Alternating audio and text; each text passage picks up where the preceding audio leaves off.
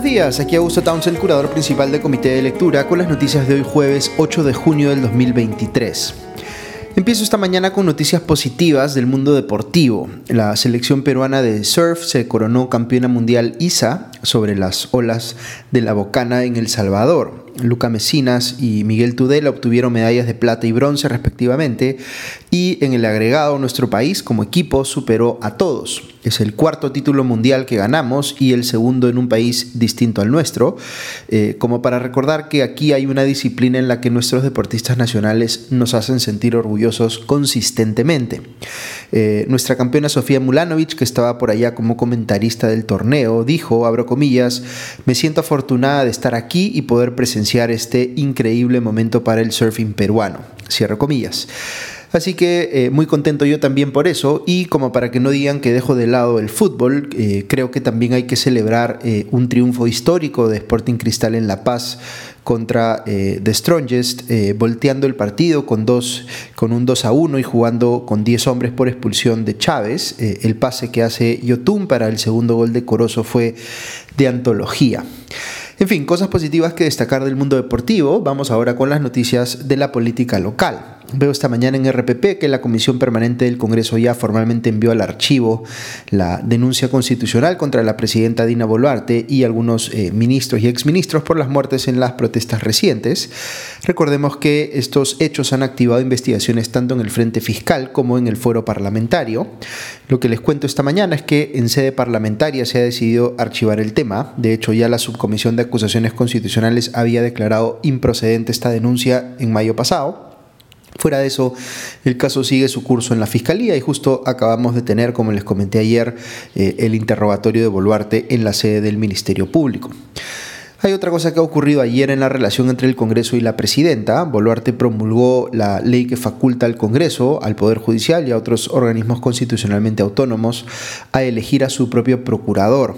Esta iniciativa ha sido cuestionada por eh, diversos especialistas porque vulnera la autonomía de la Procuraduría General del Estado en elegir eh, meritocráticamente a los procuradores de las entidades públicas, lo cual es justamente su función. Aquí es como si el Congreso estuviera diciendo yo mismo voy a elegir a mi propio procurador según lo que a mí me parezca más conveniente. Recordemos que el procurador es un funcionario público que eh, protege los intereses del Estado, como si fuera el abogado del Estado, lo que es eh, distinto a ser el abogado del poder de turno, porque los intereses del Estado pueden contraponerse a los intereses de quienes tienen poder en ese momento. Por eso es que la Procuraduría es un organismo constitucionalmente autónomo, como si fuese, digamos, un auditor externo. De hecho, el propio Ministerio de Justicia de Boluarte había opinado en contra de esta ley, pero igual Boluarte prefirió no observarla y la promulgó sin más. Eh, la Procuraduría General del Estado ha salido a decir que va a intentar impugnar eh, la aprobación de esta ley. Eh, digamos, se entiende que podría presentar pues, una acción de inconstitucionalidad para intentar derogarla. en un comunicado dice que el Congreso está, abro comillas, quebrando la unidad del sistema administrativo de defensa jurídica del Estado, principal garantía de un adecuado funcionamiento en la defensa de los intereses del Estado y sus instituciones y no de las personas que las dirigen. Cierro comillas. Aquí cabría preguntarse, ¿existe alguna vinculación entre estas dos noticias que les acabo de mencionar, vale decir, el archivamiento de la denuncia constitucional contra Dina Boluarte y la aprobación de la ley que faculta al Congreso a elegir a su propio procurador? Em, Entramos pues al terreno de la especulación, pero existe suficiente evidencia, diría yo, para sostener que hay una relación transaccional entre el gobierno y el Congreso, en virtud de la cual Boluarte se pone de costado frente a ciertas cosas que hace el Congreso que el gobierno tendría que objetar porque dañan el sistema de contrapesos constitucionales, como este proyecto que les acabo de mencionar, eh, que vulnera la autonomía de la Procuraduría y el Congreso, entre comillas, le devuelve el favor al gobierno, mandando al archivo las investigaciones contra Boluarte y sus ministros. Repito, estamos aquí en el terreno de la especulación, pero como les digo, hay evidencia que hace pensar que el gobierno y Congreso eh, están de momento relacionándose de forma transaccional, con un gobierno que necesita de una eh, coalición mayoritaria de bancadas que le permita sobrevivir, que no amenace su continuidad en el poder, digamos, eh, y esa coalición de bancadas mayoritarias sabe que está pues en una situación de poder y por tanto eh, eh, entiende que puede conseguir que el Ejecutivo mire para otro lado cuando, por ejemplo, intenta tomar control de ciertas instituciones que deben operar con autonomía constitucional. Eh, ¿Quién protege en este escenario eh, el principio de separación de poderes? Pues no nos queda eh, mucho en la línea de defensa si consideramos que el propio Congreso está tomando acciones que llevan a pensar que quiere pues, controlar políticamente instituciones como el Tribunal Constitucional o incluso el Poder Judicial si logra cambiar a los miembros de la Junta Nacional de Justicia. Aquí hay que ser conscientes de que eh, una forma de tirarse abajo el principio de separación de poderes es a través de un golpe de Estado de manual, como el que hizo Pedro Castillo en diciembre pasado. Pero otra forma, eh, igual de peligrosa, es con un plan secuencial de captura de instituciones autónomas. Yo les diría que en los últimos seis meses hemos visto las dos cosas en el país y las dos trazan un camino que nos lleva a perder la democracia. Así que hay que estar muy atentos con eso. Dicho sea de paso, eh, el Congreso está próximo a reemplazar a Augusto Ferrero Costa con eh, un nuevo magistrado en el Tribunal Constitucional porque el mandato del primero ya venció en enero de este año. El Congreso tiene 13 personas en el bolo para llenar ese puesto eh, y al revisar esa lista uno comprueba que buena parte de ellos o bien trabaja, ha trabajado o ha querido trabajar en el Congreso, o bien tiene algún vínculo conocido con algún partido político. Y eso destaca eh, eh, más que sus credenciales meritocráticas para tentar un, eh, un puesto en la institución que funciona, pues como el supremo intérprete de la Constitución. el comercio resalta que entre esos 13 postulantes hay un ex abogado personal de Alan García y ex candidatos al Congreso de UPP y de LAPRA. Volviendo a Dina Boluarte, la presidenta ha anunciado que mañana viernes presentará el balance de los primeros seis meses de su gobierno.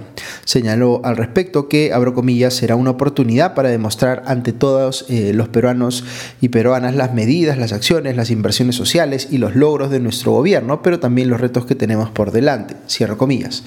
También habló Boluarte en el discurso que dio por el 143 aniversario de la batalla de Arica, que eh, se refirió al golpe de Estado perpetrado por Pedro Castillo en diciembre del año pasado y eh, que justamente le permitió a ella llegar a la presidencia. Dijo sobre el mensaje golpista de Castillo que, abro comillas, ahora se sabe que esa impronta autoritaria no fue un acto individual ni improvisado como se pretendió justificar, sino que fue un zarpazo planificado en el que habrían participado diversos actores.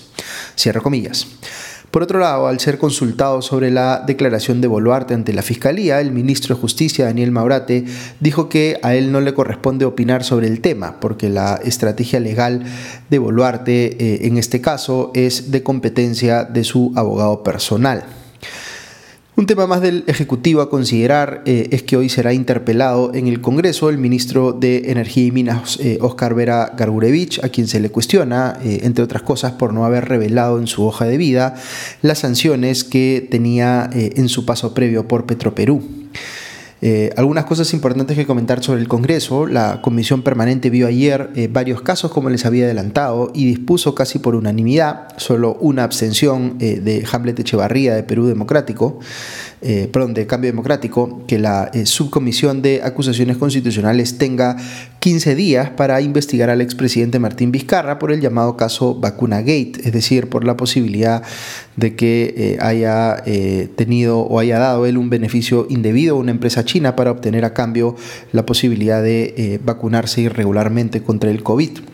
La subcomisión también tendrá 15 días para investigar a Betsy Chávez por haber eh, presuntamente favorecido con nombramientos a los familiares de su entonces pareja Abel Sotelo y para investigar eh, también otros 15 días más, digamos, para eh, investigar a estos cuatro primeros casos de congresistas, entre comillas, mochasueldos, vale decir Katy Ugarte, Rocío Torres, Magali Ruiz y María Acuña, la primera no agrupada y las otras tres de Alianza para el Progreso. Así que en los siguientes 15 días la subcomisión de acusaciones constitucionales va a tener harto trabajo solamente considerando estos casos que les acabo de mencionar. Eh, luego hay que tener en cuenta que hoy es, eh, está prevista la segunda votación de la llamada Ley Mordaza, que es esta iniciativa legislativa que busca incrementar las penas por los delitos de difamación y calumnia, que varios gremios periodísticos han calificado como un serio peligro para el ejercicio de la eh, labor de la prensa.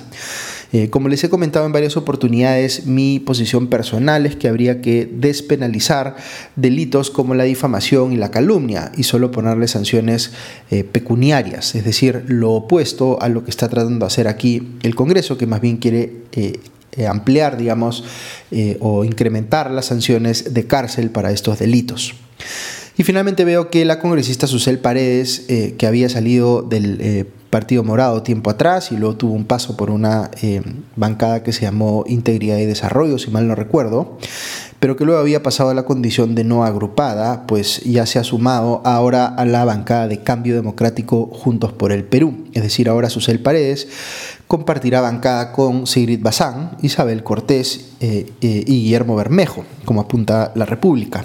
Sobre Bermejo, recordemos que con el desafuero de Betsy Chávez, Perú Democrático, que era su bancada, se quedó sin suficientes integrantes para seguir existiendo y por eso eh, él se sumó también a Cambio Democrático Juntos por el Perú. Muy bien, eso es todo por hoy. Que tengan un buen día y ya nos escuchamos pronto. Adiós.